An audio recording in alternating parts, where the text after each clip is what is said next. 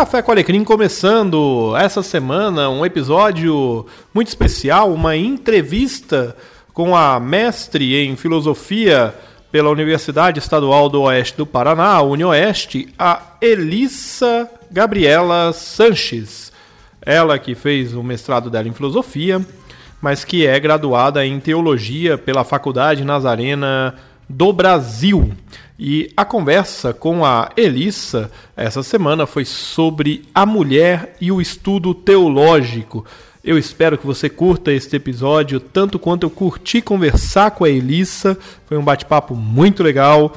E também tanto quanto eu curti editar e ouvir e ouvir e ouvir este episódio diversas vezes para ver se estava tudo certo com ele, tá bom? Então, vamos ao episódio de hoje. Vamos conversar com a Elissa sobre a mulher e o estudo teológico.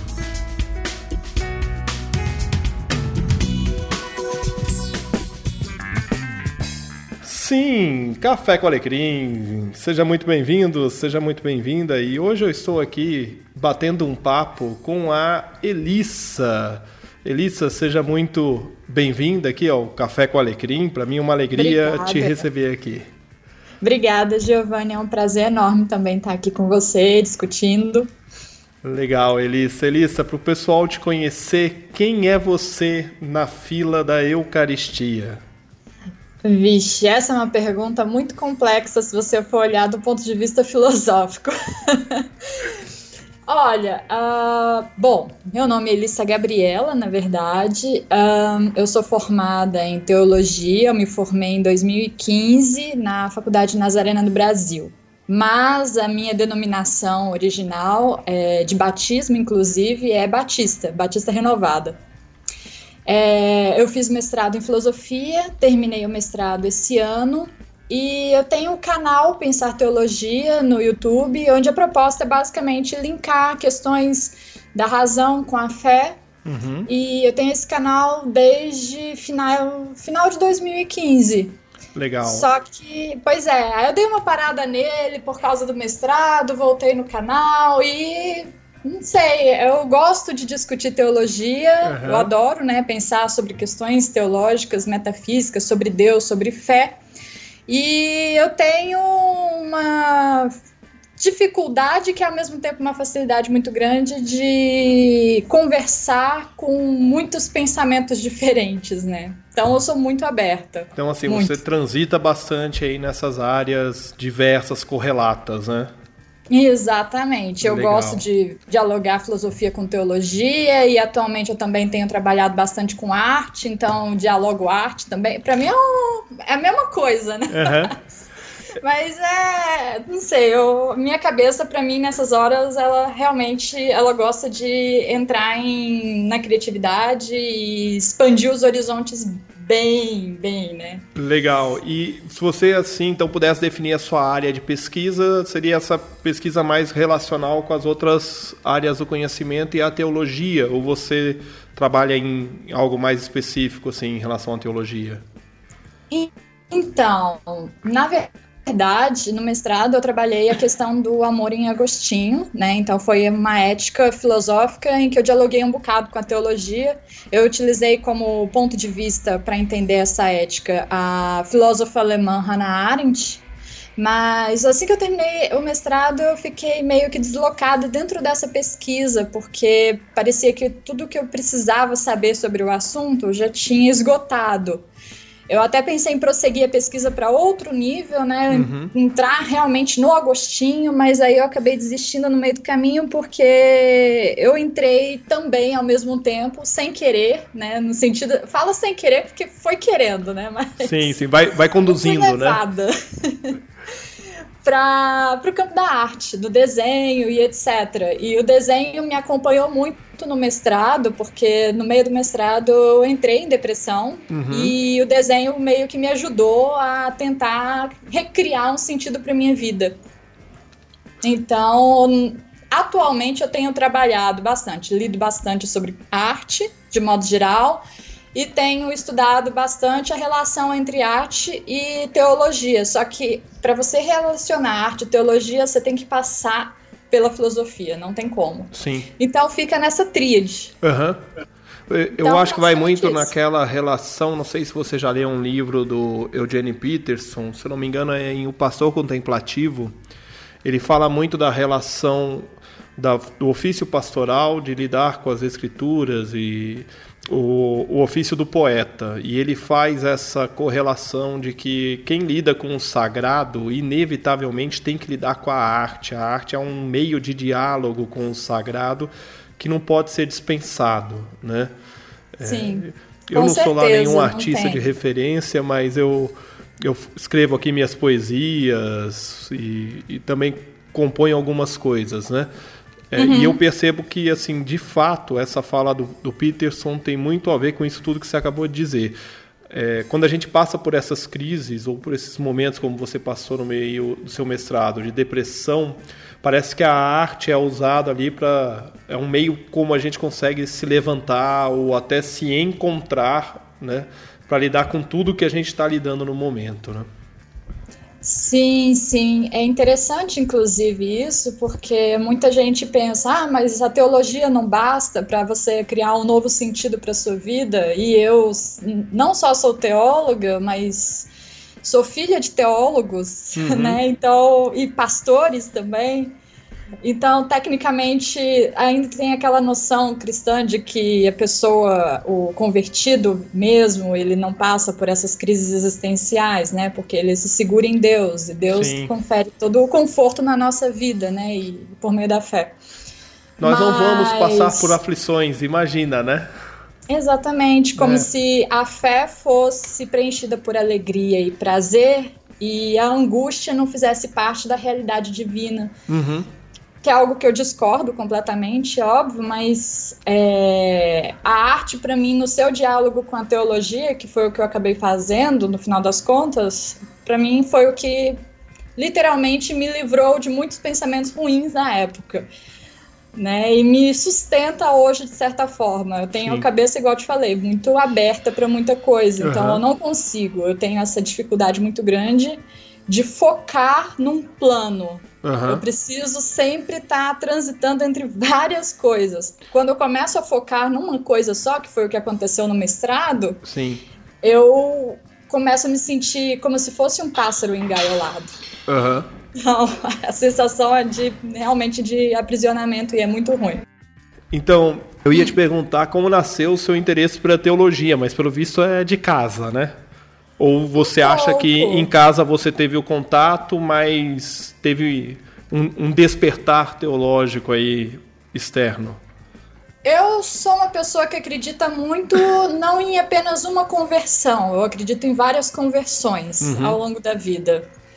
Então, é, eu nasci em um lar evangélico e eu frequentei bastante a igreja, principalmente até meus 17 anos, hoje uhum. eu tenho 29. E dentro da igreja eu me converti, eu cheguei a ser batizado pelo Espírito Santo, eu tive aquela experiência incrível de falar em línguas e etc, porque a igreja onde eu frequentava é a igreja da Lagoinha e ela tem um, uma veia neopentecostal. Sim. E eu fui batizada aos 10, 11 anos e eu sempre tive contato com livros, com a literatura teológica, principalmente a teologia alemã, que já é mais da preferência do meu pai. Uhum. Né? Meu pai ele é, ele terminou recentemente o pós-doutorado dele em teologia do Novo Testamento. Legal. E minha mãe tem dois mestrados em teologia, os dois atuam assim de forma quase militante em favor da educação teológica no país há mais de 20 anos. Eles trabalham só com isso. Então, vendo a luta deles, eu fugi, digamos assim, da teologia por uhum. muitos anos, né? Eu aos 17 eu cheguei a fazer umas disciplinas de teologia, mas hum, não era algo que eu me interessava.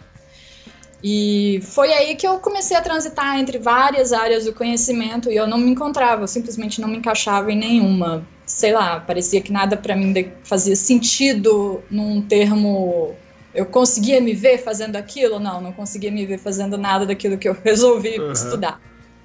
Então, eu passei por oito faculdades de graduação sem conseguir realmente me assentar em algum lugar, né? Eu sempre fui muito inquieta. Certo. E aí chegou hum, quando eu tinha uns 23 anos, se eu não me engano, porque as datas ficam confusas nessa época, uhum. eu passei por uma frustração muito grande, que eu tinha é, acabado de abandonar um curso de Ciência e Tecnologia na Unifesp, que na verdade era engenharia, porque eu descobri que eu sou uma pessoa completamente desastrosa na área de exatas. Matemática para mim não funciona. Eu te entendo. Então, boa parte das pessoas de humanas me entendem. Meu, não dá, né? Não dá, não funciona. Física, Passou de um mais um é igual a dois, uma, complicou. Uma alucinação da cabeça humana. Não, é. não, não dá. E, só que era um curso que eu simplesmente era apaixonada. E eu fiquei muito, muito, muito indignada de abandonar ele e estar nessa situação de, tipo, querer fazer alguma coisa da minha vida e não poder porque eu tinha essa incapacidade, esse bloqueio com a área de exatas. Né? Uhum. E foi aí que eu pensei em fazer teologia. Foi uma coisa assim, muito instantânea da minha cabeça, né? Sim. Meus pais ficaram preocupados porque o que, que ela vai fazer da vida? Ela tá com quase 24 anos, não, não terminou uma faculdade sequer e entrou naquela, naquele conflito familiar. E eu naquela indecisão e eles tinham acabado de se mudar para Campinas eu pensei, ah, bom, já tentei de tudo na vida, eu vou fazer teologia, porque, bom, não me resta muito mais coisa.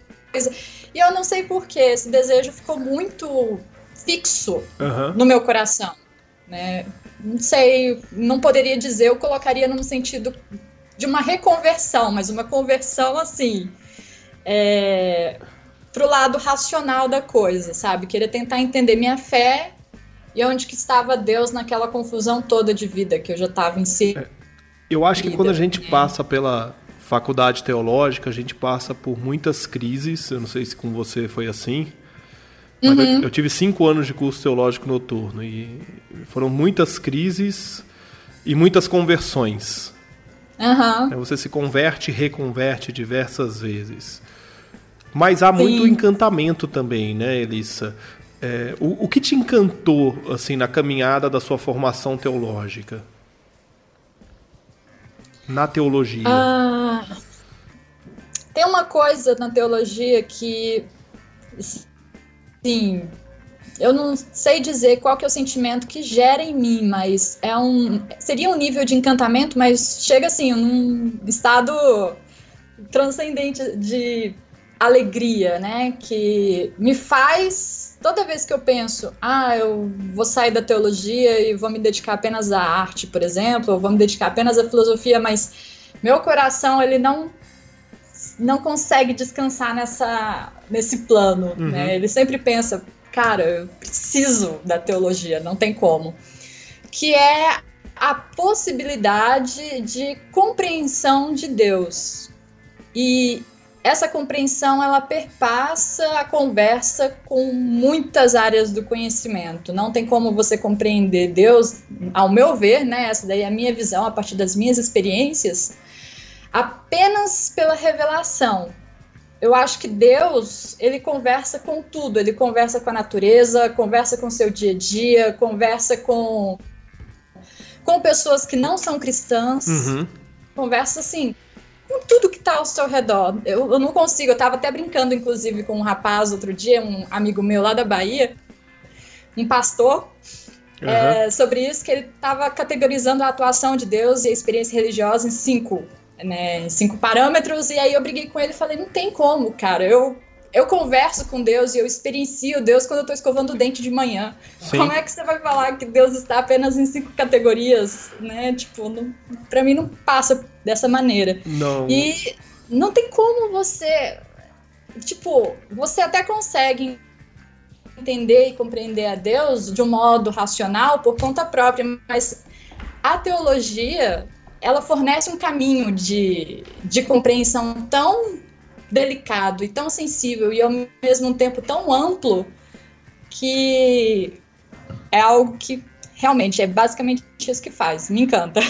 e é interessante quando a gente começa a pesquisa teológica e aprender a pesquisar teologicamente, porque parece que tudo que você vivenciou antes de contato com outras áreas, parece que assim, tiram uma venda da frente dos seus olhos e falam assim: nossa, mas Deus estava falando isso, ou Deus estava se manifestando ali também.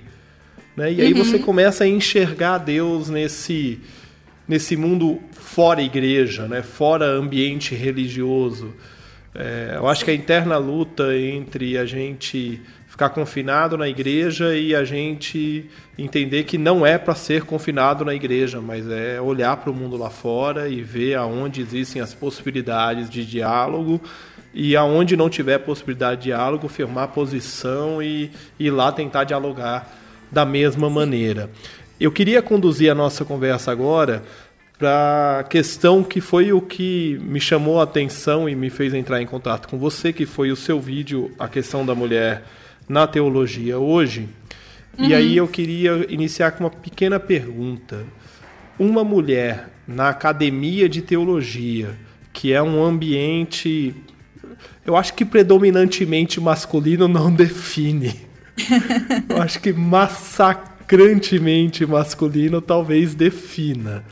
Mas uhum. uma mulher na academia de teologia, como foi isso? Como você se sentiu? Olha, na minha turma tinha. Aqui em Campinas é um pouco diferente a realidade, né? Uhum. Em termos de.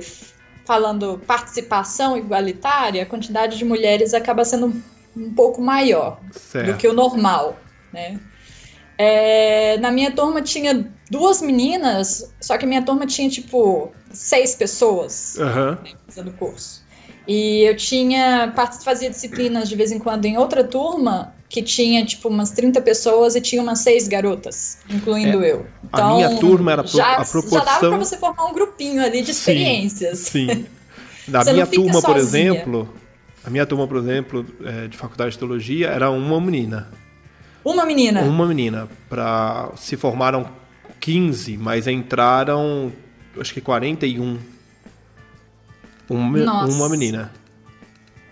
Então, me Mas colocando numa situação em que a mulher está sozinha dentro das, da, da sala de aula, e não só isso, né? Mas se ela quiser chegar a fazer um mestrado, um doutorado, onde é que ela vai buscar inspiração, influências? Uhum. Porque é muito complicado para nós mulheres, e olhando isso de, da minha perspectiva como mulher, é, você conseguir estímulo, motivação pessoal, olhando apenas o exemplo dos grandes teólogos recentes, né? Sim. Que são a maioria homem. Sim.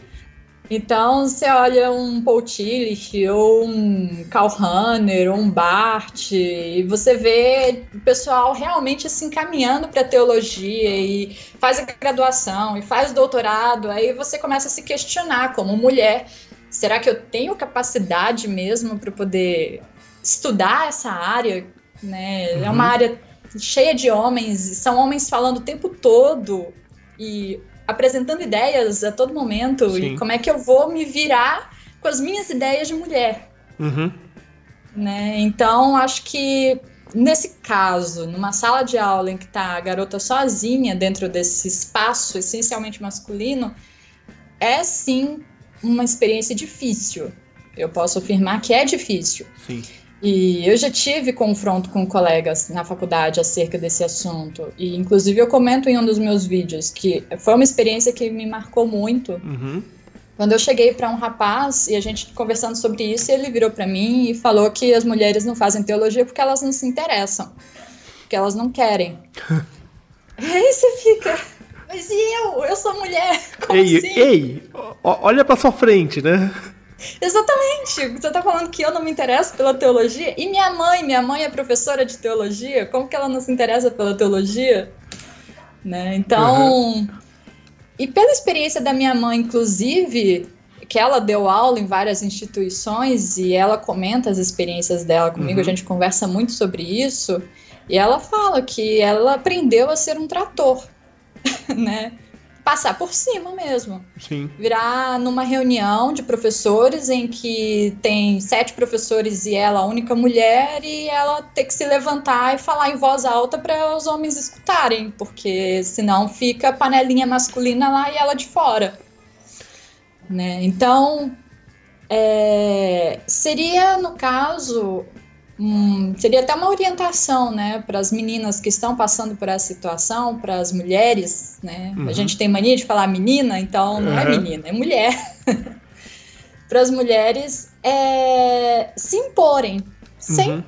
peso na consciência, sem culpa por serem mal educadas de certa forma, né? A gente acaba sendo um pouco mal educada quando a gente se impõe.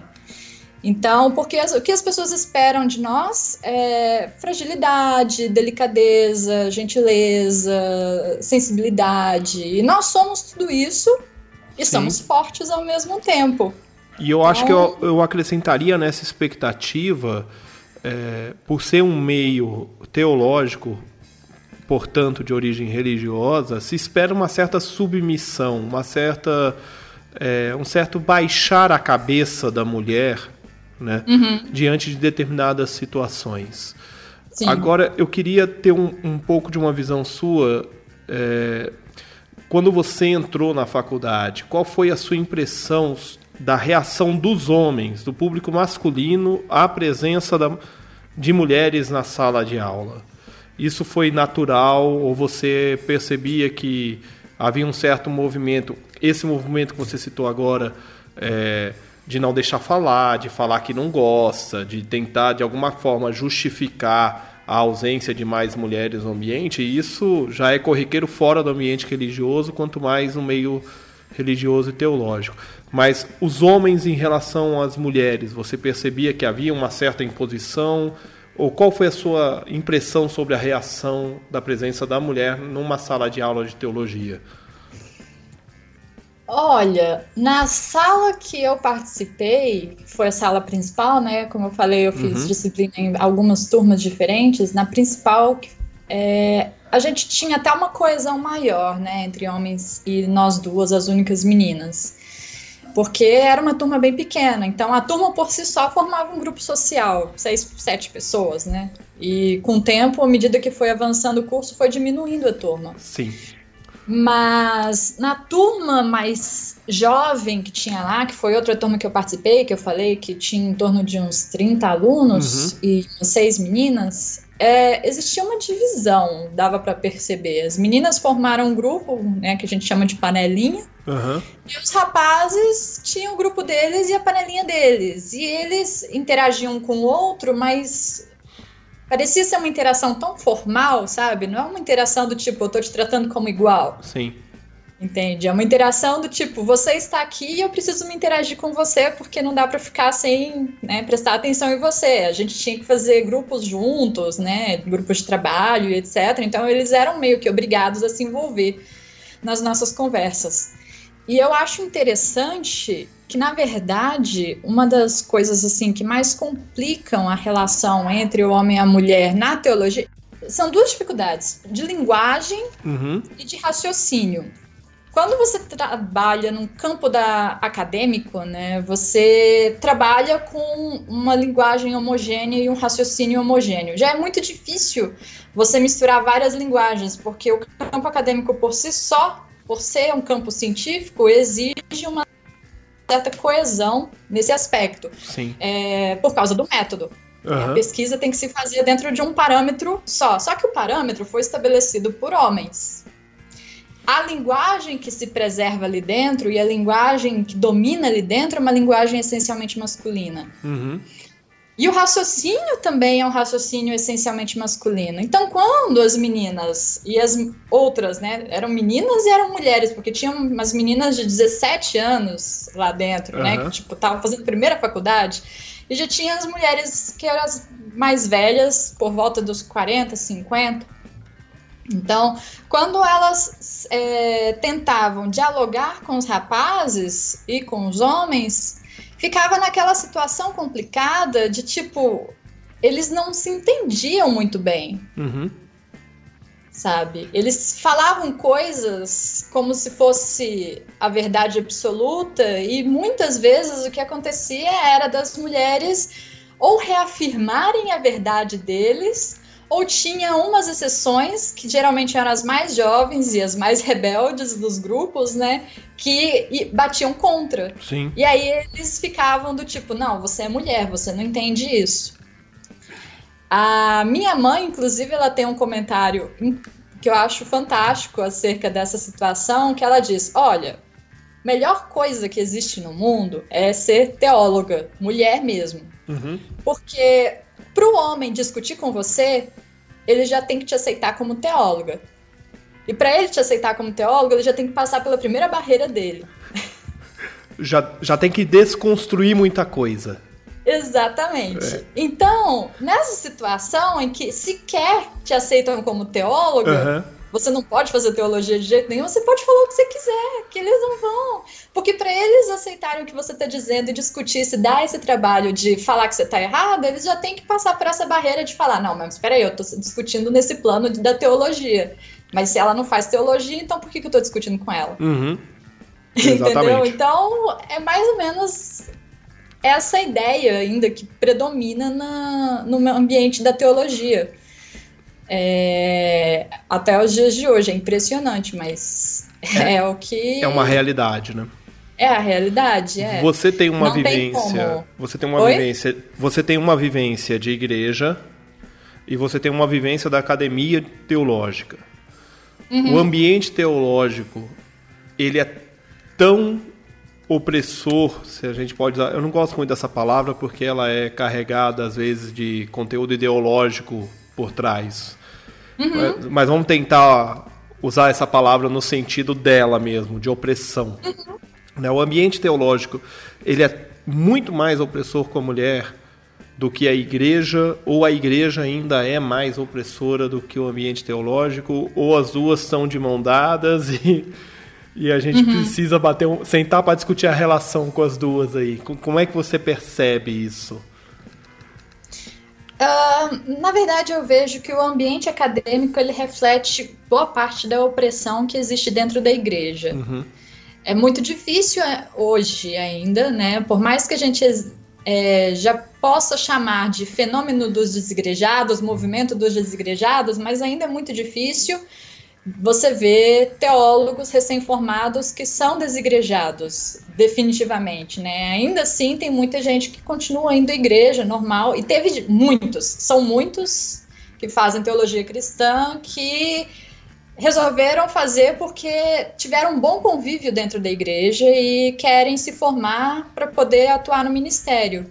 O uhum. que é, assim, para mim, uma coisa super bacana e teoricamente para isso que serve teologia, né? Mas é, dentro desse aspecto, eles acabam reproduzindo muito dos valores que eles ainda veem dentro das igrejas.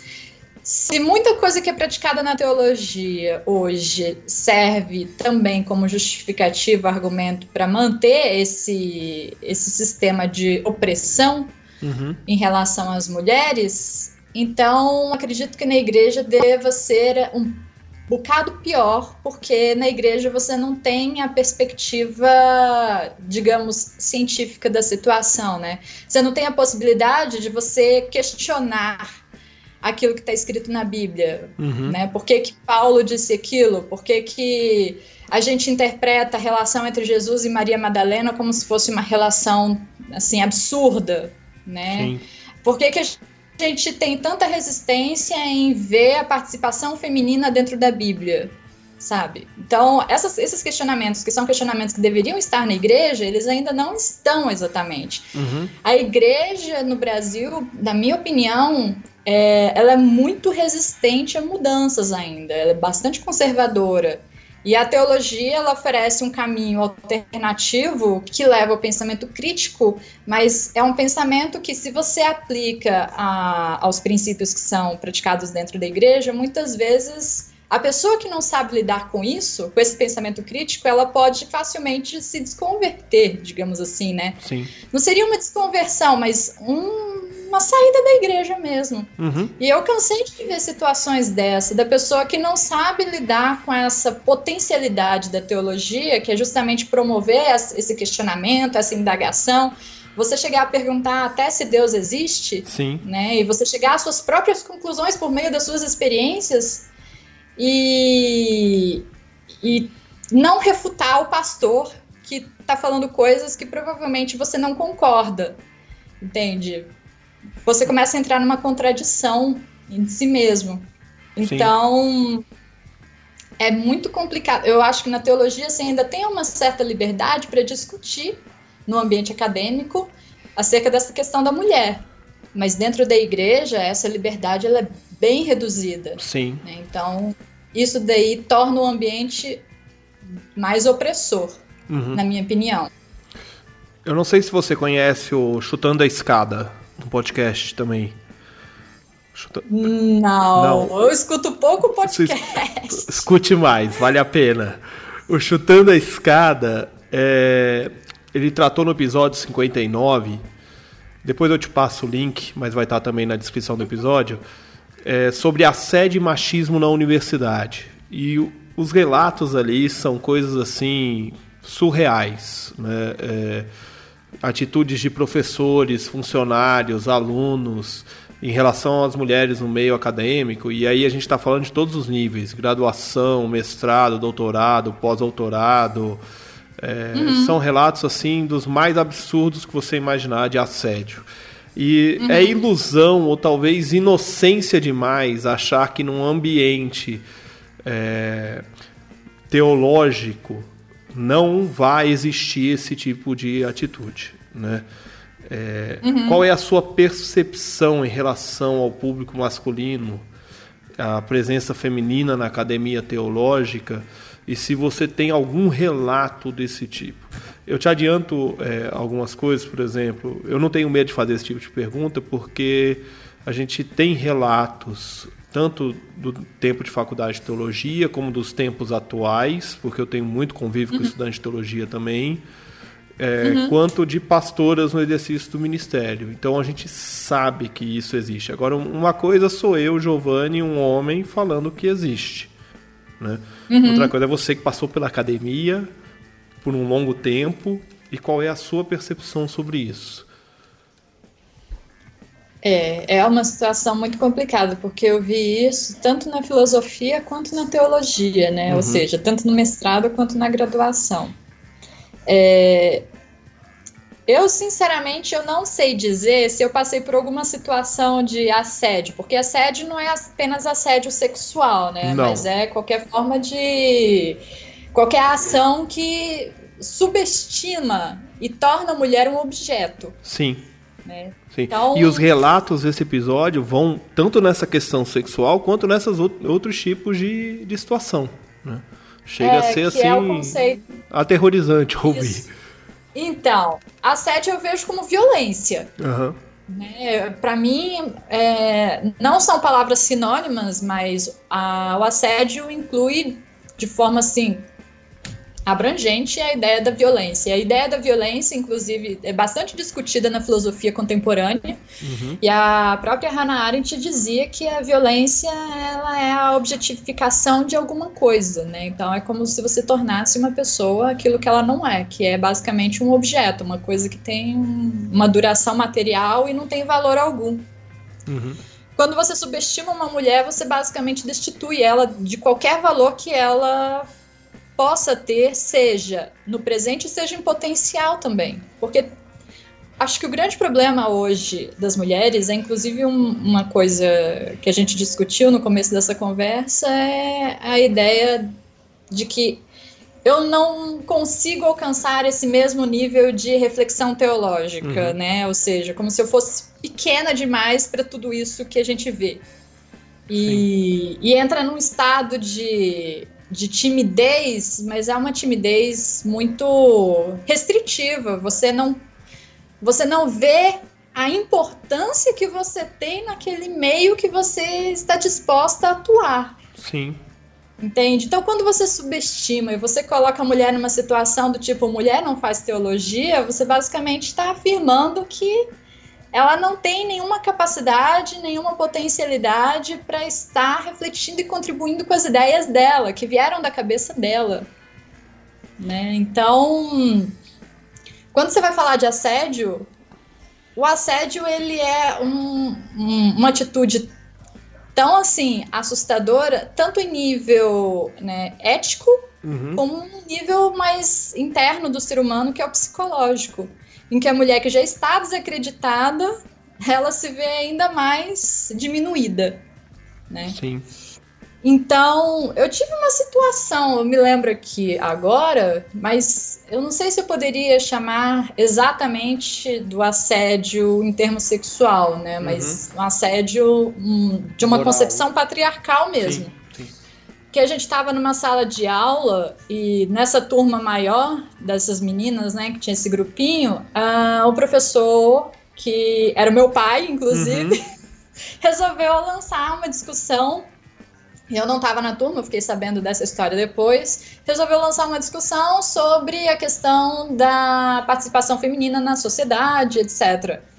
Eu sei que a discussão acabou encaminhando para uma situação de tipo estupro. E eles começaram a discutir sobre é, o estupro da mulher nos dias de hoje. Uhum. E aí teve uma mulher que levantou, que inclusive é uma amiga minha, que falou: olha é... Outro dia eu tava passeando no shopping com meu filho e eu vi uma menina com uma mini saia tão pequena, tão curta, que eu olhei pro meu marido e falei: também merece ser estuprada. Ai. Como? Exatamente isso. Merece ser estuprada. Tá com uma mini saia dessas, qualquer homem olha para ela e fica com desejos. A culpa é dela. Né? Aí você fica. Quando eu fiquei sabendo dessa história, eu fiquei assim, tipo, como assim? Como é que uma pessoa pode pensar uma coisa dessas? Como é que uma pessoa pode desejar o estupro para outra mulher porque ela está vestindo uma roupa que ela não concorda, né? Tipo, tudo bem, se você não quer usar mini saia, o problema é seu, né? Mas não é como se todas as mulheres devessem concordar com isso. É, é o, o outro é a razão, né? Parece que assim, o outro é tão diferente que ele é a razão da minha violência. Exatamente, exatamente. Você fica assim no estado de. Quando você fica sabendo de, um, de uma situação dessas e um, uma frase, um argumento desses pronunciado por uma mulher, aí você começa a entender um pouco o quanto que essa dominação masculina e essa, esse patriarcado desenvolveu influências sobre a própria concepção que a mulher tem dela mesma. Uhum. Né? Não, é difícil você se libertar dessa condição de ser mulher livre e que está em pé de igualdade com os homens quando você olha para uma mulher com mini saia e começa a pensar que esse é o motivo dela provocar desejos sexuais num homem, né? Tipo, e a ponto de desejar esse tipo de violência para essa pessoa que nada tem a ver com a sua vida. Você não sabe por que, que ela está ali, por que, que ela está de mini saia, que história de vida ela tem. Você não sabe nada. Você só solta uma afirmação dessas como se fosse uma afirmação banal. Uhum. E não é banal. Muito pelo contrário. É, é, é assim, é de você acender todas as luzes de emergência e falar para tudo. Você não está entendendo nem o que é evangelho, quanto mais relação social. Precisa reconversar, precisa reconfigurar o seu sistema, moça. Tem alguma coisa errada, né? Pois é, é e teóloga, né? Se formou recentemente em teologia uhum. e, e evangélica, né? E atua no ministério na igreja dela, entende? Eu acho esse e seu, aí... eu acho esse seu relato tão, desculpa te cortar, é que me ocorreu uhum. agora. Eu achei esse seu relato é, ele vem a confirmar é, algumas coisas que a gente tem recebido de notícia que acontece dentro das igrejas, mas vem confirmar aquela pesquisa, acho que de dois ou três anos atrás, de que 47% dos casos de violências domésticas acontecem em berços, em famílias evangélicas. E aí você começa a relacionar o seu relato com os relatos de caso dessa pesquisa e você fala assim, tem tudo, absolutamente tudo a ver, tem uma formação completamente equivocada acontecendo no meio evangélico que não é evangelho e que está levando a essa violência. Né? A gente precisa abrir os olhos com isso.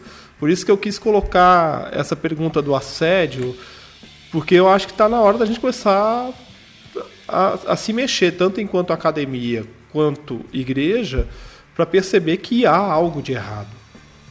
Sim, sim, com certeza. E eu cansei de ver situações que aí entra no assédio sexual, inclusive pedofilia, que é assustador, Uhum. É, de, assim, colegas de faculdade ou uma amiga e tal, que comentou: ah, eu tive uma prima evangélica que foi assediada pelo tio porque ele, ela era muito bonita, ou então porque ele aproveitou uma oportunidade, e chegando assim, em situações realmente nojentas, né? Uhum. E o tio evangélico e a mãe, é, a esposa desse tio evangélica, a mãe muitas vezes ficou sabendo da situação e não fez nada. Por isso, e a menina com o quê? Às vezes, já vi situação da menina ter 12 anos, aí teve uma outra colega que comentou que uma amiga, né, passou pela mesma situação com 8 anos de idade, em meios evangélicos. Uhum.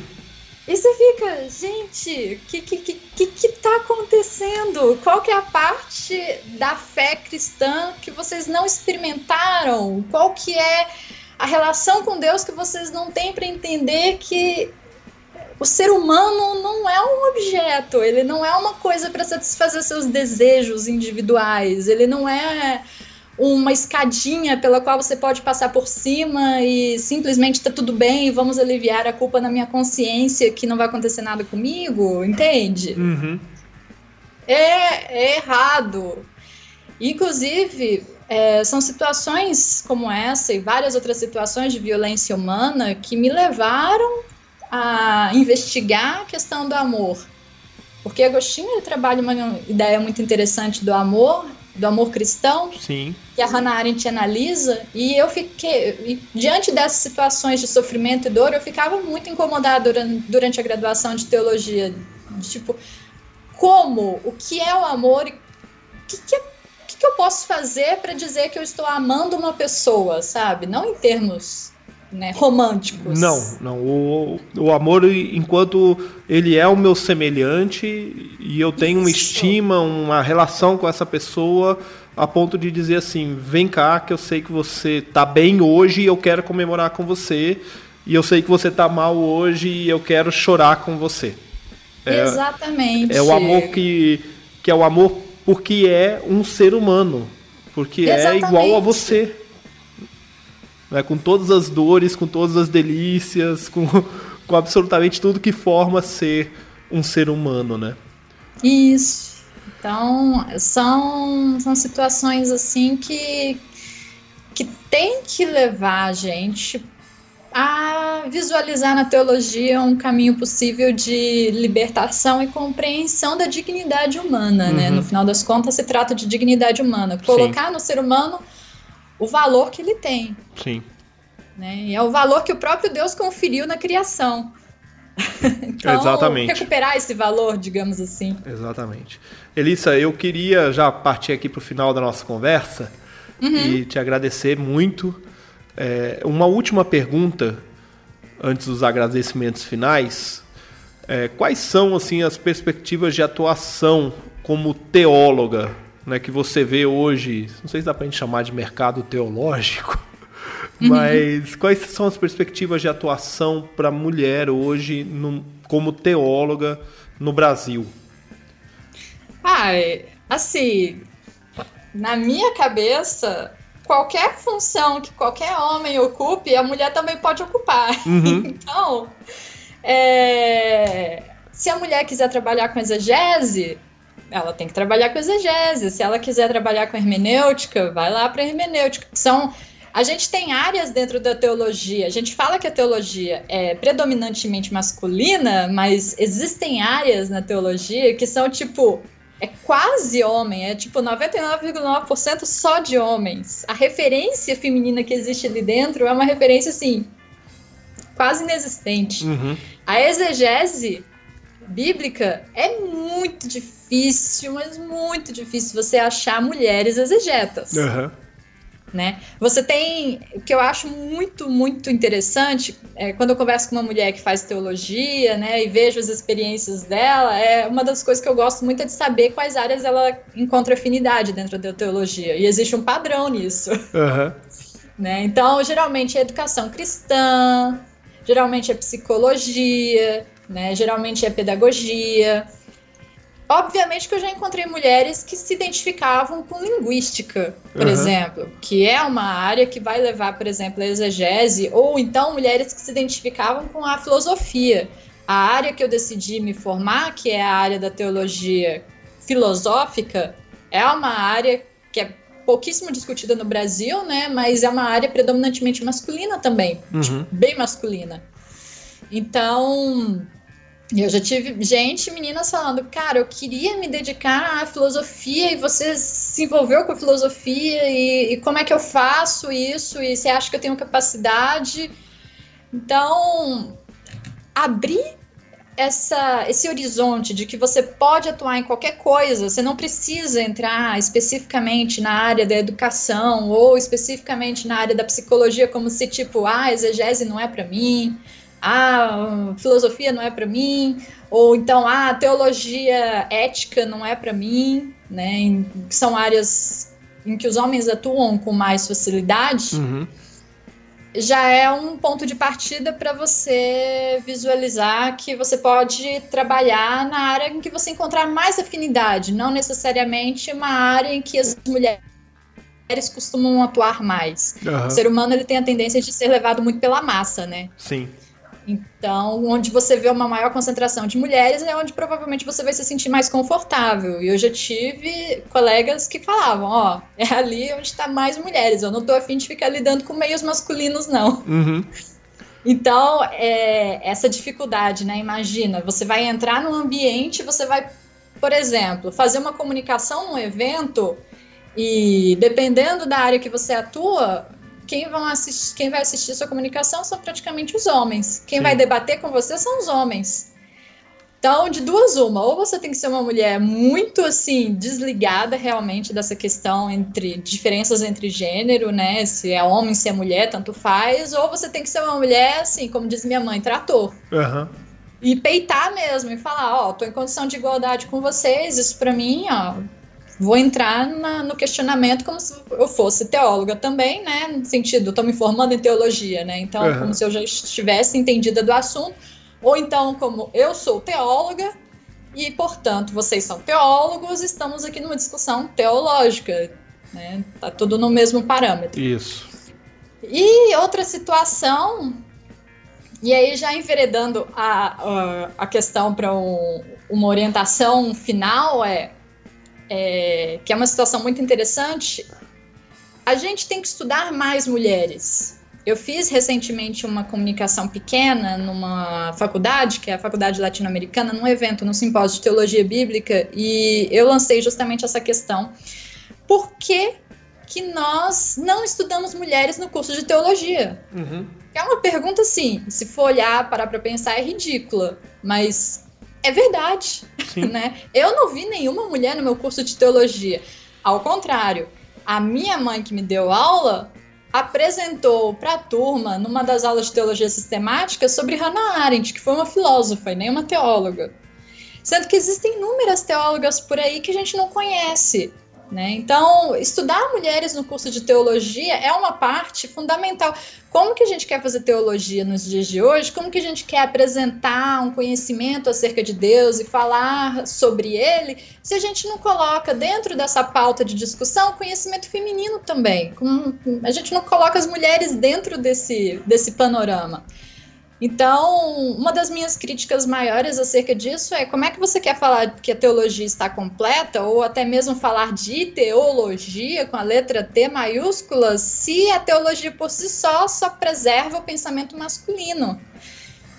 Então, fazer ressoar a voz feminina, ter teólogas ali dentro dando aulas e ter homens falando de mulheres também é um uma parte assim essencial da formação do estudante de teologia. Você... E no final, quando o estudante muitas vezes tem que escolher um teólogo, né, para poder uhum. falar, ou uma teóloga, o que é raro, mas enfim, para poder falar e discutir sobre as ideias dele, ou então tem que escolher um tema ou algo do tipo. É... Eu, na minha época de graduação, eu desenvolvi uma estratégia que eu pensei, olha, eu passei minha graduação inteira estudando homens. E eu tô de saco cheio de ficar ouvindo o raciocínio masculino, porque eu quero saber como é que as mulheres pensam, uhum. para ver se eu encontro pontos de encontro nisso daí, né? Pontos em comum entre Sim. os dois raciocínios. Afinal, eu sou mulher e eu vou pensar de formas diferentes em certos momentos em relação aos homens. E foi aí que eu comecei a vasculhar mesmo quais mulheres existem na teologia. Eu encontrei uma das minhas autoras favoritas na teologia, a Dorothy Zully, que eu gosto muito dela e do raciocínio dela, mas, por exemplo, ela se formou em teologia, tem doutorado na área, mas nunca lecionou na Alemanha. Uhum. Né? Então, naquela situação, e ela era feminista, né, ativista e etc e tal. Aí eu encontrei a Elsa Tames, também, Sim. que é uma latino-americana. Aí eu encontrei a Marcela Altaus Hyde, que é outra latino-americana, uma argentina que radicalizou a teologia e foi para um lado da teologia que hoje a gente tem uma super dificuldade de lidar, que é a comunidade LGBT. Uhum. Né? E eu encontrei assim, tem as brasileiras, a Ivone Gebara, por exemplo, uhum. e tem as jovens que estão entrando nesse meio, né? Como por exemplo a Angélica Tostes, que é uma teóloga, tem um blog também super legal que trabalha a questão da relação entre teologia e religiões orientais e espiritualidade. Uhum. Então, é essencial para nós mulheres, essa é a minha recomendação assim final desse podcast, encontrar outras mulheres em quem elas possam se espelhar Referências é fundamental. Não fique só nos homens que vocês aprendem, nas mesmas doutrinas, né, que vocês aprendem durante toda a faculdade ou seminário. Busque, vá atrás, vai no Google, procura lá, escreve teólogas mulheres, né? Por exemplo, você vai encontrar algumas listas, algumas pessoas falando sobre o assunto. Hoje é um assunto muito mais aberto do que 20 anos atrás. Sim. época da minha mãe, por exemplo, ela quase não achava sobre esse tipo de coisa. Uhum. E hoje você consegue achar com muito mais facilidade. Então, entender que o pensamento feminino é um pensamento que existe, é um pensamento que está presente, é um pensamento que é teológico e que aborda todos os campos do conhecimento da teologia, desde a exegese até a psicologia. Então, é importante para a mulher saber onde que ela, no final das contas, vai querer trabalhar dentro da teologia. E acho que é isso. Elissa, quero te agradecer imensamente por esse bate-papo que a gente teve aqui. Foi um prazer enorme conversar com você. Eu queria destacar aqui para você que está nos ouvindo, a Elissa tem um site, elissagabriela.com, vai estar tá aí na descrição do episódio, o Instagram, o canal do YouTube também. É, o Instagram você pode procurar por Pensar Teologia, o YouTube é Pensar Teologia também, né? Uhum, e isso aí, mesmo. E aí você pode procurar é, mas vai ter a descrição, na descrição vai ter o link sobre isso. E uma coisa que a Elissa falou, e eu queria encerrar esse episódio hoje é, falando sobre isso, é que é incentivar as mulheres a dar as caras, né, a publicar. O que me chamou muita atenção e me fez entrar em contato com a Elissa no vídeo dela foi justamente o fato de uma mulher se posicionando sobre as mulheres na academia teológica. Isso é de uma riqueza e, e é enorme. A gente tem falta. É, a Elisa estava falando aqui de produção feminina, eu estava olhando para a minha biblioteca aqui e tentando lembrar se eu tenho algum livro de teologia escrito por alguma teóloga e eu acabei de ver que não. nenhum. É, nenhum. Eu tenho. Uhum teologia, né? não estou falando de vida cristã, devocional, nada de teologia. Sim. É, eu tenho tem coletâneas como Proclamar Libertação, por exemplo, que é uma revista de subsídio litúrgico que apresenta exegese, análise, opções para prédicas e tudo mais, que tem uhum. autoras lá dentro, mas um livro de uma autora falando de um assunto teológico, eu estou olhando daqui e não estou vendo nenhum. santa vergonha. Acontece. Vou ter, vou, vou ter que mudar minha biblioteca. Agora, né? Mas a gente, a gente tem que, de fato, né, Elissa, evoluir perceber que é, há o espaço para a mulher, tanto quanto para o homem. A mulher não está vindo para roubar espaço, ela está vindo para somar. Né? Aí eu estou falando uma perspectiva masculina aqui. Né? Eu vejo uhum. muito é, pastor morrendo de medo né, das mulheres ocupando espaço. Uhum. Eu acho que tem que temer não porque é uma mulher ocupando espaço, acho que tem que temer porque é competente, é por isso que está ocupando espaço, né? Sim, com certeza, porque está interessada. Porque tem um olhar diferente, né? Uhum. E toda vez que eu ouço o discurso da é, não qualificação da mulher, da falta de visão, eu falo assim, olha, para, pensa no que você está falando, reavalia, olha para a pessoa como ela é e agora vamos voltar a conversar porque eu acho que esse caminho aí de tentar desqualificar a pessoa porque ela é uma mulher, ela não pode produzir teologia, está completamente equivocado. Elissa, Sim. muito obrigado, que Deus te abençoe aí na sua caminhada teológica, nas suas jornadas. Obrigada, e... Giovanni. Muito obrigada pela oportunidade de estar discutindo isso aqui com vocês também. Tá ok, muito obrigado. Um grande abraço e a gente vai Outro. fazer contato no futuro aí, com certeza. Tá bom? Obrigado, um abraço. Outro.